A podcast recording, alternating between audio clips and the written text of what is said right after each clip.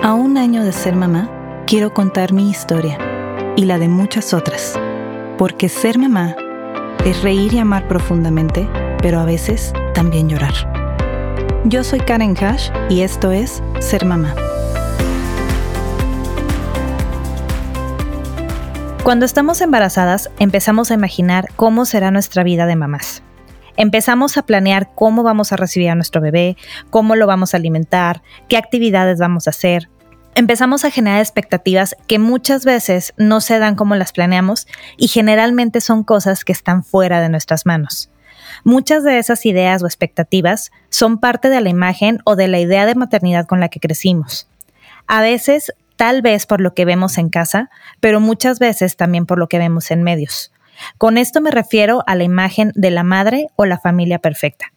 Aspiramos a eso a veces no tanto por ser lo que queremos, sino porque creemos que es lo que debe ser, y entonces sentimos que fallamos.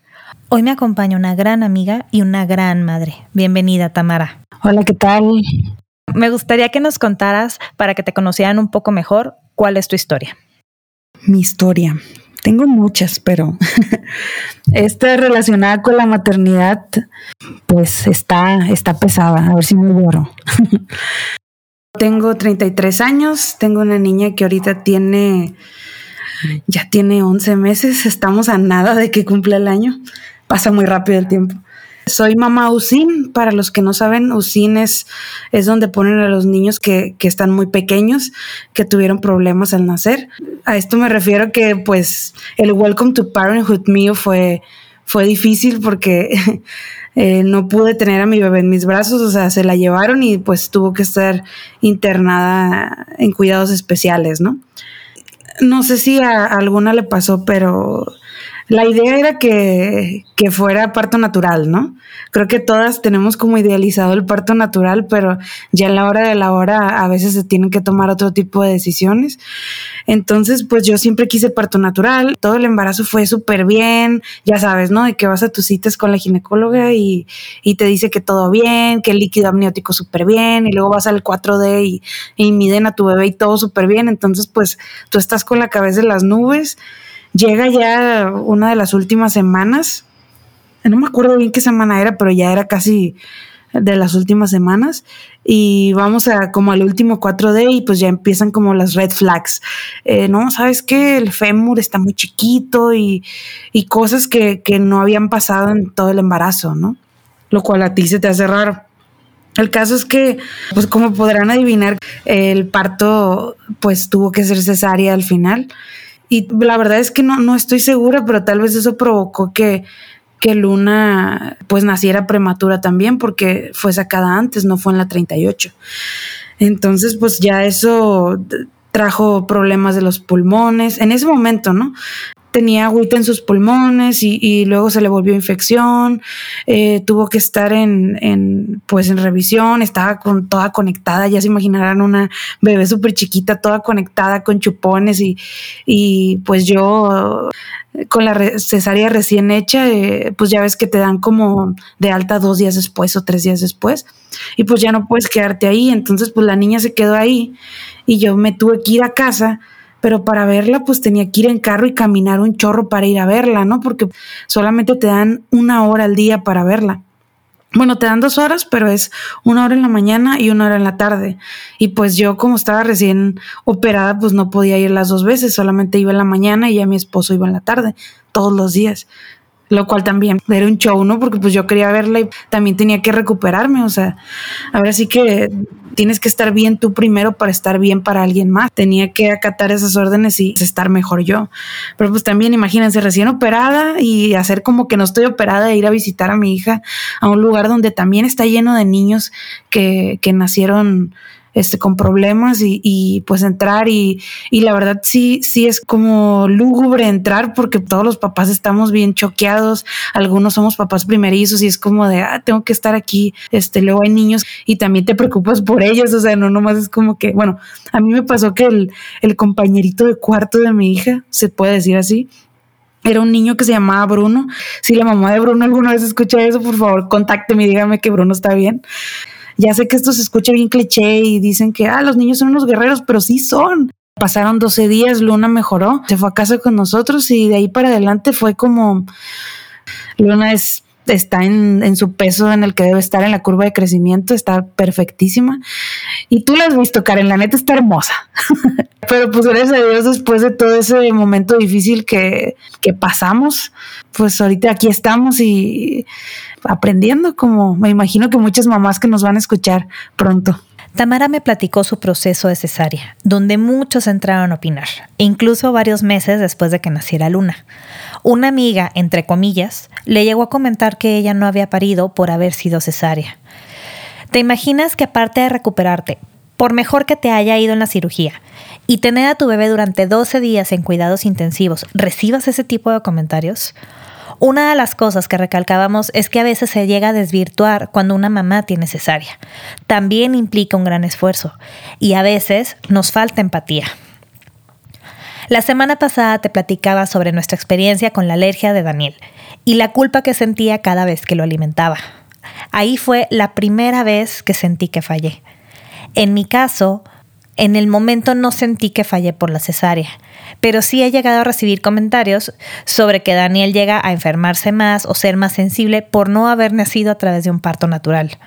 Al recibir esos comentarios es cuando he llegado a cuestionarme si estoy fallando. Tamara me compartió un poco de su experiencia en este sentimiento. Creo que, que una de las primeras cosas fue lo mismo. Yo sí, sí pensé, ¿cómo que no, que no voy a poder tener parto natural, no? Otra cosa en la que siento que fallé, sentí que fallé porque Luna no nació completamente sana, ¿no? Sí fue así como, bueno, pues ¿qué hice? ¿Qué dejé de hacer? No sé. Y otra fue la lactancia, justamente. Siempre en, en, libros y en todo lo que das de maternidad, siempre hay como el mejor path, el mejor camino para que nazca el bebé, ¿no? Y siempre te lo dicen. Este, lo mejor es la lactancia, lo mejor es que nazca natural, lo mejor es esto. Pero creo que mucha gente se olvida que lo mejor al final de cuentas es lo que sea mejor para ti y tu bebé. Porque sí, el bebé es lo más importante, pero si la mamá, la persona que lo mantiene aquí, que lo trajo a la vida, tampoco está bien, el bebé tampoco puede estar bien. Entonces, creo que muchos libros y, y muchos consejos que te dan están enfocados a que solo el bebé esté bien, pero se olvidan que la mamá también es parte del bebé en ese momento. De hecho, el bebé siente a la mamá como si fuera el mismo, entonces una también tiene que estar bien. Y yo creo que, y sí me pasó como tú, fue, fue la primera vez que sentí que fallé, aparte despuesito de, de la cesárea o antes, o sea, mi mamá y mis tías de que, ah, yo quería que tuvieras parto natural. Ok, entiendo que que todo el linaje ha tenido parto natural, pero tal vez yo soy diferente y tal vez no pueda, o sea, porque a veces te dicen, no, tienes que poder porque tú si, si pones las ganas, este, vas a poder. Y no es cierto, a veces no se puede y es, está bien, está bien que no se pueda. Y por ejemplo, ¿qué hacer con ese sentimiento de culpa cuando te llega? Uf, yo creo que en mi caso, no sé si a las demás les, les pasó, les haya funcionado. En mi caso, a mí me sirve bloquear. De que, ¿sabes que Estos comentarios no me están sirviendo, los voy a bloquear y me voy a enfocar en lo que tengo que hacer, porque si te quedas pensando en eso, sobrepiensas, que me imagino que, que muchas mamás oyentes de este podcast son overthinkers igual que yo, igual que tú, Karen, no sé, no sé si te llega a pasar, pero a veces tienes que bloquear algunos comentarios, algunos pensamientos para seguir adelante. Y no me refiero a bloquearlos emocionalmente, claro que los puedes sentir, tienes que sentirlos y tienes que comprenderlos, no me refiero a bloquear y no sentir nada, ¿no? Pero en un momento sí tienes que bloquear las cosas para seguir adelante y luego ya tal vez cuando te sientas mejor, los piensas y, y los asimilas, ¿no? Y luego se nos pasa como externarlo, ¿no? Y nos quedamos solas en nuestra soledad. Y sientes un fallo y como dices tú, no solamente por ti misma, sino por todos los comentarios del exterior, que al mismo tiempo les falta empatizar con, con nosotras las nuevas madres que no sabemos qué onda, ¿no? Lo que dice Tamara es muy importante. Con el tiempo vamos aprendiendo a bloquear ciertos comentarios o ciertos sentimientos.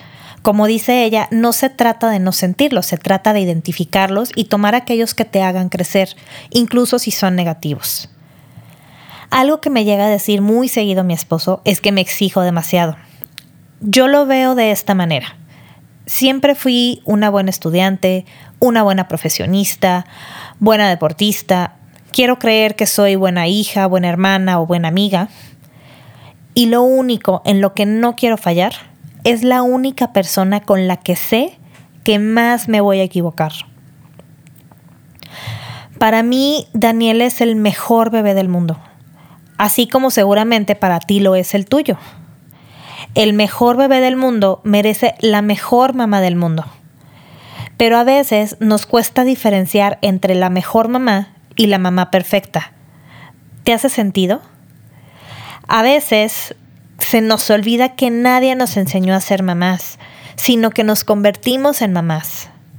¿Cómo separar qué es ser la mejor mamá de la mamá perfecta? Tienes mucha razón, creo que en lo que dices nosotras queremos ser las mamás perfectas y sí se nos olvida que cuando nace un niño también nacemos nosotras como madres, ¿no? Creo que tenemos que recordar que no solo somos mamás. O sea, sí es, es un papel muy importante el que vamos a jugar en el momento en que nace tu bebé, completamente te va a cambiar, no vas a ser tú misma ya, pero también tenemos que recuperar la esencia y no perdernos en todo lo que implica ser mamá, ¿no? Porque digo, no sé si te pasó a ti, Karen, pero también me, me pasó eso, ¿no? O sea, en cuanto a los fallos, de que te sientes que fallaste, no nomás era de que, de que, ay, sí, el parto, ¿no? Sino también, era todo, o sea, todo sentía que fallaba, o sea, horrible. No sé si, como dices, o sea, somos muy duras con nosotras mismas, de que tal vez, o sea, no sé, no se acababa lo de leche que se tenía que acabar, ya era un fallo, ¿no? Y no hice que comiera bien. O de que, ¿sabes qué? Estornudaba y tengo muy sucia la casa, estoy fallando porque seguramente estoy estornudando porque tengo bien sucia la casa y es como de, ¿sabes? O sea, los bebés estornudan todo el tiempo porque son nuevos en el mundo y todo les da estornudo y es normal. Entonces era como cualquier cosa de que, ay, nomás por de un ojo, ya el ojo está mal, o sea, todo era mal. No sé si te pasó a ti también, pero era como miedo tras miedo tras miedo o de que te levantas en la noche a ver cómo estás respirando y creo que estás respirando muy rápido. Es como, estás respirando normal, cálmate por favor. Este, tómate un tafil. Fíjate que a mí me pasó, ahorita que lo comentas, me pasó con el hipo. Ay, híjole. otra, otra. Yo me acuerdo que a los dos días que llegamos aquí a, la casa, a Daniel le dio un ataque de hipo, pero no es broma. O sea, fácil le duró unas cuatro horas. ¿Qué? O sea, a los niños les da hipo. Les da hipo mientras estamos embarazadas, les va a dar hipo cuando nazcan. Sí. Pero de verdad, al principio, o sea, cuando empezó con el hipo, yo, ay, tiene hipo, ¿no? Pero de repente que no se le quitaba, yo decía, es que yo no le sé quitar el hipo. Cuando yo podía hacer todo, todo lo que se te ocurra y no le iba a poder quitar el hipo porque es su organismo. Sí, porque pues como son nuevos, o sea, su estomaguito es nuevo, pues les da hipo porque todavía no lo controlan. No manches, yo, a mí también me pasó eso del hipo, no tantas horas, cuatro horas, wow. Y yo te juro que quería asustarla. Obviamente eso no se hace, ¿verdad? Yo me, me moría por darle un susto para ver si se le quitaba. Me contuve demasiado. O sea, no lo hice pues, pero, pero si te dan ganas, no lo hagan, mamás. No, no les tienes que dar susto, se les quita solo el hipo. ¿Tienes algún tipo de anécdota similar en la que hoy te ríes de ti misma? Cuando eres nueva te asustas y sientes culpa por todo, con los estornudos, con la alimentación, con la respiración. Como ya te había comentado, a mí me pasaba mucho con las siestas. Daniel es malo, malo, malo con las siestas. Yo me sentía culpable de que no lograra esas buenas siestas. Y tuve que aceptar que yo tenía que hacer mi parte y Daniel la suya. Hago todo lo que esté en mis manos, como ofrecer la siesta en el horario adecuado, con el ambiente adecuado, pero está fuera de mí si Daniel no la hace completa. Puedo intentar ayudarlo a conectar, pero hay ocasiones en las que no se puede. Y eso no está en mis manos. ¿Cómo hacer de la culpa algo que nos permita aprender, pero sobre todo disfrutar? imagínate, vivimos con culpa todo el tiempo. Yo creo que al principio mamás ahorita que estén en ese en ese primer mes que o dos primeros meses que son como los más de miedo, los más difíciles. Difíciles entre comillas, ¿eh? porque pues más bien es porque no sabemos qué onda. El primer mes la verdad es que es muy difícil quitarlo, o sea, yo tuve que aprender a vivir con, con ese sentimiento de, de que fallé de culpa ya sé que suena como pesimista, pero pues un mes, aguanten un mes, ustedes pueden. Creo que ya después vas agarrando la onda con, pues como todo, ¿no? O sea, como cuando empiezas a andar en bicicleta por primera vez, claro que al primer momento te da miedo subir el otro pie al pedal, ¿no? Porque te vas a caer o, o incluso la primera bicicleta que, que los frenos están súper duros y no puedes frenar y te vas y te estrellas. En mi caso así me pasó cuando me enseñó mi papá, me fui a estrellar en una pared. Y claro que me morí de miedo, pero, pero la verdad después me reí porque me imaginé a mí misma chocando con una pared. Y, dije, pues bueno, o sea, y es lo mismo con, con, los bebés, o sea, suena tonto, ¿no? La analogía suena, suena rara, ¿no? De que, de que vas y te estampas con una pared, pero así pasa con los bebés, al principio te da un súper miedo subir el, el, el, pie al pedal, o sea, te da súper miedo agarrar al bebé porque está todo blandito y crees que se te va a ir la cabeza para un lado y empiezas a dar y aún así le das a la bici, le das con miedo y te vas tambaleando. Cambias los pañales al bebé y te embarras toda de popó, pero lo sigues cambiando porque es algo que se tiene que hacer, ¿no? Le das el bibi, a veces no le puedes sacar eh, el aire y eso también te frustra. No puedes frenar porque los frenos están duros, esto te frustra haciéndolo para par, ¿no? Llegas y hay veces que, que chocas con pared y te pones a llorar porque estás desesperada, igual con los bebés, te topas con pared, no puedes hacerlo dormir, no puedes hacer que, que, que el bebé de sus siestas, lloras, este, ya después puedes hacerlo, y luego te ríes, te imaginas a ti misma, ah, chocaste con pared, o sea, jajaja. Y ahorita ya, ya pasó, ya llegó el futuro en el que, en el que tú lograste pasar todo eso y lograste dominar la bicicleta y vas a lograr dominar la maternidad. Y yo creo que, que bueno, está muy rara mi analogía, pero no sé si les pueda servir para, para agarrar el manubrio de, su maternidad y poder guiarla por, por un buen camino. Aunque Tamara veía fuera de lugar su analogía, a mí me hizo mucho sentido, no sé a ti. Porque al igual que cuando aprendemos a andar en bicicleta, cuando aprendemos a ser madres tenemos varias caídas y pudiera ser que hasta algunos raspones. ¿Cuáles han sido esos momentos en los que te has topado con pared? ¿Recuerdas ese momento en el que agarraste el manubrio de tu maternidad? Tanto Tamara como yo tenemos algunos rituales muy personales para cuando llegan esos momentos y aquí te los compartimos. Yo creo que, uff, a mí me sirve mucho. Digo, la verdad es que, por ejemplo, si es un día normal, sí me dura todo el día, como que sí lo estoy pensando y esto, y si, no sé, tengo una aplicación que es como para, para marcar los baby milestones, como que lo, lo que va haciendo Luna. Te marca el mes y, y las cosas que ya debe estar haciendo, ¿no? Y pues hay cosas que no hace en el mes. Y la misma aplicación te lo recuerda, hey, todos los bebés no son iguales. Hay veces que los bebés no van a hacer eso en ese mes. Pero pues obviamente tú como, como mamá vi perfecta quieres que lo haga como dice la aplicación, ¿verdad?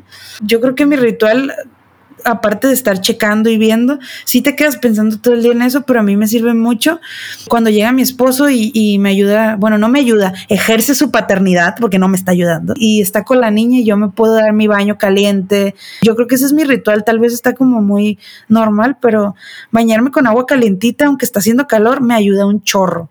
Creo como que te relaja.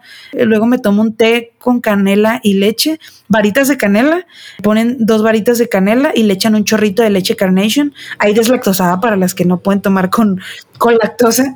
Este, un chorrito de leche Carnation y te ayuda, uff, de verdad, el té de canela, aparte te ayuda al estómago. Que también para las mamás ansiosas y, y, y sobrepensantes como nosotros, el estómago siempre lo traemos hecho nudo, ¿no?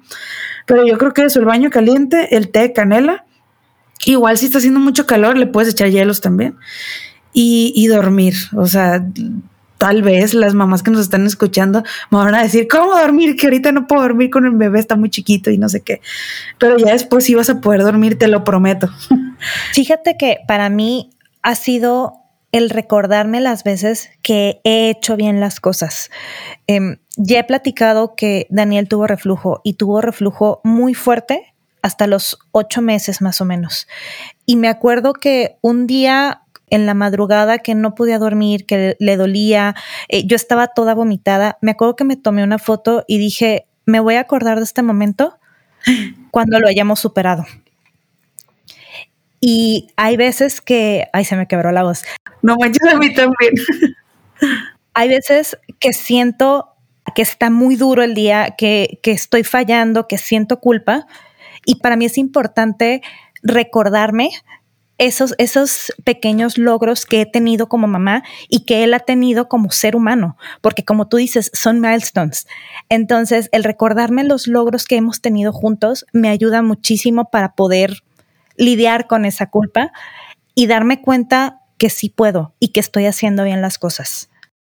Claro, sabes que curiosamente yo también me tomé una foto cuando metieron a Luna Usin y no la tomé para de que dije, ah, me va a servir para después, la tomé nomás para capturar ese momento en el que estaba quebrada, como dices, o sea, y ahora que, que dices cómo la usas tú, creo que yo también la puedo utilizar como para recordarme a mí misma, hey, superaste lo de Usin, o sea, lo de Usin fue muy pesado para ti.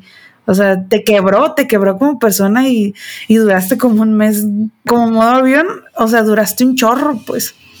Pero sí, o sea, tienes mucha razón con eso. Y es que creo, por ejemplo, en tu caso, si superaste USIN, la verdad es que creo que puedes superar cualquier obstáculo que se te ponga enfrente. Creo que tuve, tuve la fortuna de encontrarme con buenos profesionistas, pero también es eso, o sea, incluso tengo, tengo esa foto que le mandé al doctor que me dice el doctor, es que para qué la guardas? y yo, es que para mí es recordarme que pudimos pasar eso. Y cuando llegan las noches de fiebre y cuando llegan las gripas y, y la tos, no se compara con ver sangre en el pañal. Claro, claro, o sea, no. Quise dejar esta parte de la conversación tal cual sucedió y quise compartir contigo ese momento tan especial en el que yo sabía que me iba a quebrar. Como te conté hace una semana, fue el reto más importante de mi maternidad, así como para Tamara lo fue el sobrevivir a Usin.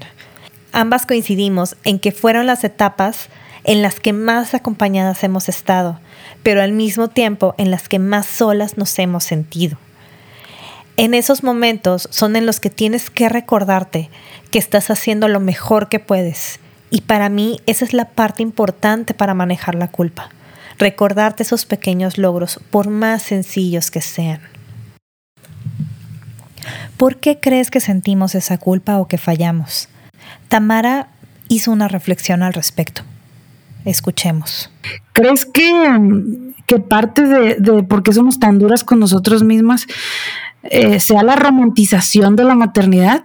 Siento que en redes hay muchos blogs, no, no sé si te pasó, pero a mí me pasó que, que varias amigas se volvieron mamás bloggers y es como, siento que solo muestra como las cosas buenas y es como de, no sé, no, no me siento tan identificada, ¿no? Sí, yo creo que, que la romantización de la maternidad... Eh, la verdad es que es lo mejor. O sea, bueno, para las personas que eligen la maternidad, ¿no? Creo que es lo mejor. Pero siento que la romantización también, o sea, yo también me pasó eso que con mis amigas, eres lo mejor y la luz de mi vida. Y es como, ok, sí, sí, Luna es la luz de mi vida, no digo que no. Pero también hay cosas que dices, ah, ¿sabes? O sea, no sé si a ti te pasó, pero para mí fue un shock. O sea, sí, yo quería a mi bebé, mm, este, quería tenerla conmigo, pero en el momento en que la tuve, sí fue un shock porque siento que, que tu mente lo mismo, ¿no? La idealización. Tienes como muchas ideas, pero el momento que pasas como el shock de, no puedo ni ir al baño. o sea, es como, entonces es como, son necesidades básicas, ¿sabes? Es como, como cosas tal vez que suenan tontas, o, ay, sí, luego te bañas, pero, pero son parte de la salud mental también bañarte, entonces es como son un chorro de cosas pequeñas que se van juntando y te causan un choque así de que, ¿qué hago? ¿Qué hago? ¿Qué opinas? ¿Hemos romantizado la maternidad? Hace unos capítulos, cuando hablábamos de depresión postparto, hice una reflexión similar no puedo hablar por todas aquellas mamás bloggers. Hay muchas que, como dice Tamara, hacen ver todo tan fácil. Pero también conozco varias que muestran una maternidad real, con su magia del día a día y su caos. Y fueron las cuentas que me ayudaron sobre todo al inicio. ¿Te gustaría que te compartiera algunas de ellas durante la semana? Ahora regresemos a nuestra conversación. No sé si te pasó a Karen que, que llorabas todo el tiempo. A mí me pasó que lloro todo el tiempo pero hasta con cosas súper tontas de que una película de, Adam Sandler, o sea, ¿quién llora con películas de Adam Sandler? O de que ah, se secó una planta y yo, no, se me murió mi planta. Ay, no, fatal. De que cosas, no, No sé si, si, si puede decir negativas porque a veces creo que ser sentimental es algo muy positivo, aunque lo tachen como negativo. Pero antes yo no era así, pues. Es que, bueno, voy a hablar desde, desde mi caso. Creo que yo muchas veces, no sé si como decir traslado mi sentimiento de culpa a todo lo demás, ¿no? Sí. Me acuerdo una vez que hice una limonada y había un limón amargo, uno. Entonces la limonada quedó horrorosa porque un limón ya estaba viejo. Entonces, híjole, yo de soy la peor preparando limonada, pero creo que estaba tan abrumada por todo lo que traía atrás que a veces es muy fácil trasladar ese sentimiento de que no puedes a cosas muy mundanas. Sí. No manches, es que no, sí tienes razón, ¿eh? O sea, porque cuando ya tienes algo en la cabeza y ya tienes como que la culpa de algo más, cualquier cosa que no lo hagas bien después de eso, se, se va a aumentar, ¿no? La culpa. Y es cuando te digo que a mí lo que me ha servido es acordarme, ok, sí, me equivoqué y le puse un limón feo a la limonada, ¿no? Pero ha habido mil veces más que me ha quedado muy rica. Entonces, es acordarte también de esos pequeños logros. Tómale una foto a la limonada buena para la otra. Tú que nos escuchas, ¿qué opinas? ¿Has llegado a trasladar ese sentimiento de culpa? ¿Crees que te volviste más sentimental a raíz de que te convertiste en mamá? No sé tú, pero yo creo que la próxima vez también tomaré una foto de mi limonada. Tamara y yo platicamos sobre qué hacer cuando empezamos a sentir que fallamos. Mm, yo creo que detenerte y calmarte mucho, o sea, si ya estás como en, un punto de quiebre, calmarte mucho y, y, seguir haciéndolo, o sea, entre seguir haciéndolo, o sea, no bloquearte bueno, al principio comenté que sí hay que bloquear cosas, pero me refería como a comentarios o pensamientos intrusivos. Pero yo ahorita me refiero como que a seguir haciendo las cosas, no, no bloquearte, no, no parar. Este. Y, y como dices, o sea, volviendo a lo de pensar en, en cuando lo hiciste bien o cuando lo superaste, porque esto también lo vas a lograr recordemos que tu bebé es único, tú también, tu parto fue único, este, no todos tienen que ser iguales, a veces son mejores unas cosas para, para unas que para otras, y tal vez a veces te vas a querer estar comparando con, con otras maternidades o, o, vas a querer ver que un bebé de una amiga tuya este, ya hizo eso y el tuyo no, pues no importa, te digo, todos los bebés son diferentes y cada maternidad es diferente y está bien. Como toda experiencia en la maternidad, ser mamá Usín le dejó a Tamara lecciones de vida. Ella nos comparte cuáles fueron esos aprendizajes y cómo es que esto le ayudó a crecer no solo como mamá, sino como persona. Creo que me hizo ser una persona que, ahora aguanta más las cosas. Creo que después de, lo de Luna ya son pocas las cosas que, que me logran herir. O sea, al final de cuentas sí te hace más fuerte. Es, es algo que, que te hace una coraza más fuerte eh, frente a las cosas. Y en crecimiento es simplemente estar agradecida con lo que tienes. No puedes estar queriendo que sea otra cosa, no puedes estar idealizando de que, ay, lo que platicamos al principio, ¿no? Ay, yo quería que mi parto fuera así, pero no fue, o sea, pasó de una manera y, y pues tal vez eso te tocaba pasar a ti, ¿sabes? Suena, suena duro, pero ya pasó y hay que asimilarlo y, hay que verlo como parte de la historia tuya, como madre nueva y de tu bebé. Yo creo que para mí ese fue el crecimiento, o sea, eh, poder asimilar las cosas y, y estar en paz con, con, lo que hice en ese momento y con lo que estoy haciendo ahorita. Que en su momento yo me sentía horrible, pero, pero ahora lo vuelves a ver para atrás y dices, qué fuerte fui, o sea, estaba recién operada y iba a ver a mi bebé todos los días porque quería estar con ella. Y, o sea, qué fuerte fui de, de, estarme sacando leche todos los días para, para que ella estuviera mejor. De hecho, ella empezó a mejorar cuando, cuando tomó mi leche, eso se me hace increíble. Este, bueno, lo que le tocó, ¿no? Porque después fue fórmula. Pero, o sea, sí, sí creo que tienes que hacer una retrospectiva de la persona que fuiste en ese momento duro, porque mereces, te mereces a ti misma darte unos aplausos porque lo hiciste, lo lograste, lo pasaste y ahorita las cosas están mejor. En ese momento parece que no, pero se van a poner mejor y, y eres lo suficientemente fuerte de aquí en adelante para lo que venga. Te ves, ves cómo estabas antes y, y creo que eso te da energía para, para seguir haciéndolo, porque al final de cuentas vienen todas las etapas del bebé, o sea, no te puedes quedar en, ah, fallé en esto, porque vienen muchas más etapas y nuevos aprendizajes y vas a fallar otra vez. Creo que eso es lo que me llegó. Estoy teniendo catarsis en este podcast. ya no me duele tanto pensarlo, se los juro que antes me acordaba de lo que pasó y me ponía a llorar. Ahorita como que ya me estoy sintiendo bien conmigo misma. Como te decía hace un momento, muy probablemente todas nos equivoquemos en más de una ocasión, pero lo importante es qué hacemos con esas fallas y cómo es que logramos convertirlo en aprendizaje. Si te identificas con Tamara y su historia, estas son las recomendaciones que ella tiene para ti. Yo creo que tienen que recordar no les puedo decir una acción que hagan para no sentirse culpables, pero tienen que recordar y tener presente que, que ustedes son nuevas en esto, no, no tienen que ser tan duras consigo misma. Y también que los comentarios externos vienen de las experiencias de esas personas, no de tu experiencia. Ellas no están viviendo lo que tú estás viviendo. Hay comentarios muy útiles que te pueden servir e incluso hay comentarios que te pueden hacer sentir mejor, pero los que te hagan sentir peor, recuerda que ellos no están viviendo tu experiencia y es solo tuya. También recuerda que, que tú has podido superar muchas cosas y, todas las cosas pasan y se aprenden. Entonces tienes que tener, así como tienes que tener paciencia con tu bebé, porque pues él es nuevo, tienes que tener paciencia contigo misma, paciencia y amor contigo misma para, para poder hacer las cosas. Yo creo que mantener la cordura, porque a veces creo que te enfocas mucho en porque a mí, porque no pude, porque está pasando esto.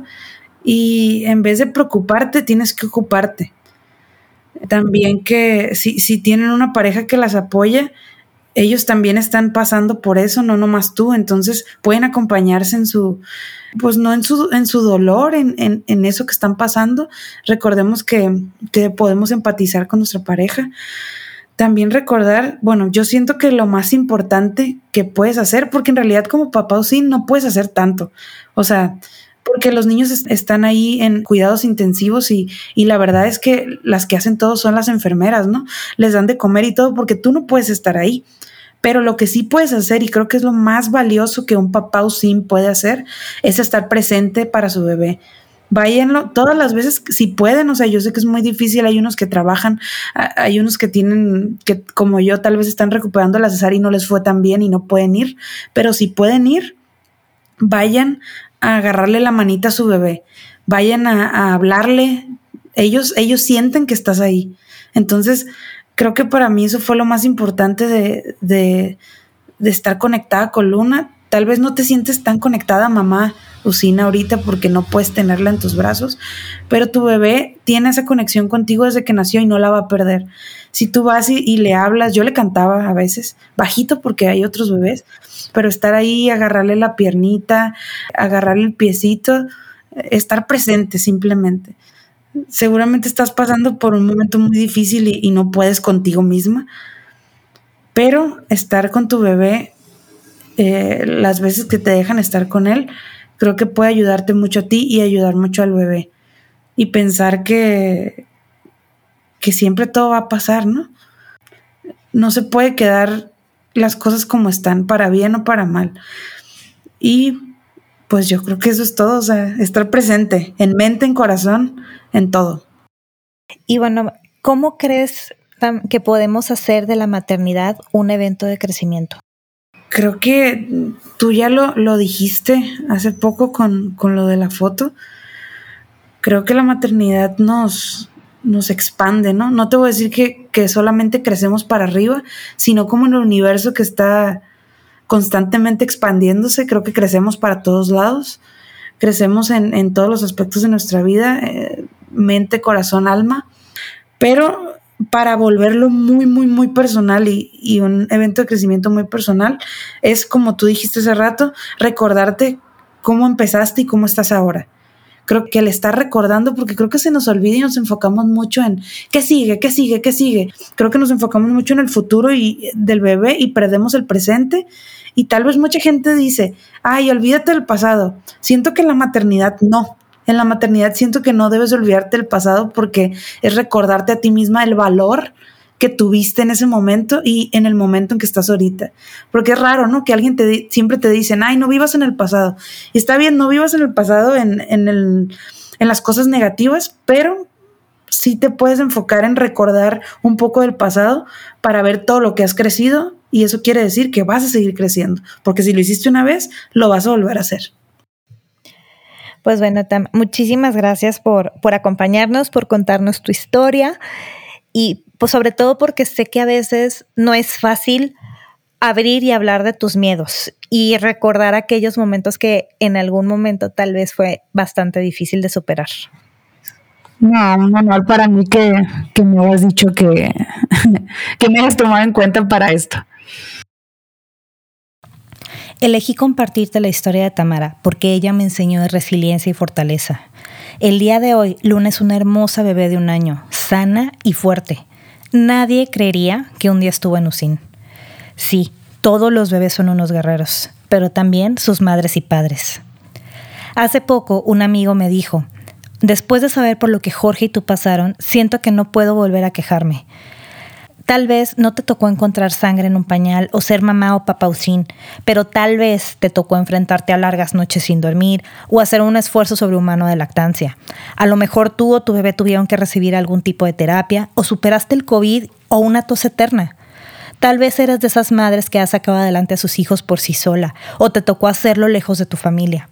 A lo mejor experimentaste el dolor y la magia de un bebé arcoíris. No minimices tus retos con los de otros, porque nadie sabe cómo lo viviste. Cada maternidad es diferente y los retos son diferentes. En los cursos psicoprofilácticos a los que asistí, siempre cerrábamos con una frase que yo he tomado como mantra. Tu bebé está con la mejor mamá, en el mejor lugar y en el mejor momento. Cuando lleguen esos momentos en que sientes que estás fallando, quiero que te lo repitas y quiero que voltees atrás y te des cuenta de todo lo que has logrado. No necesitas tener una foto para eso. Te apuesto que van a ser más tus logros que tus fallas. Y aún en tus equivocaciones, estoy segura que estás haciendo todo lo que está en tus manos. Y eso no es fallar. Gracias por escucharnos. Este es el libro de la semana. Esta semana te quiero recomendar Los dones de la imperfección de Brené Brown. Se centra en reflexionar y aceptar aquello que nos hace imperfectos, pues ser imperfectos es lo que nos hace únicos y lo más importante, nos hace humanos. Disfrútalo. Si alguna vez te has sentido frustrada, abrumada o con culpa, quiero decirte que te entiendo y que juntas podemos compartir y hacer de nuestra experiencia un evento de crecimiento. Ser Mamá es una producción de Karen Hash con ayuda de Gabriela Bautista. Imagen de Caterine Hash. Producción de vestimentas Alejandro Merodio. Grabado en Guadalajara, Jalisco, México, verano 2022. Esto fue Ser Mamá.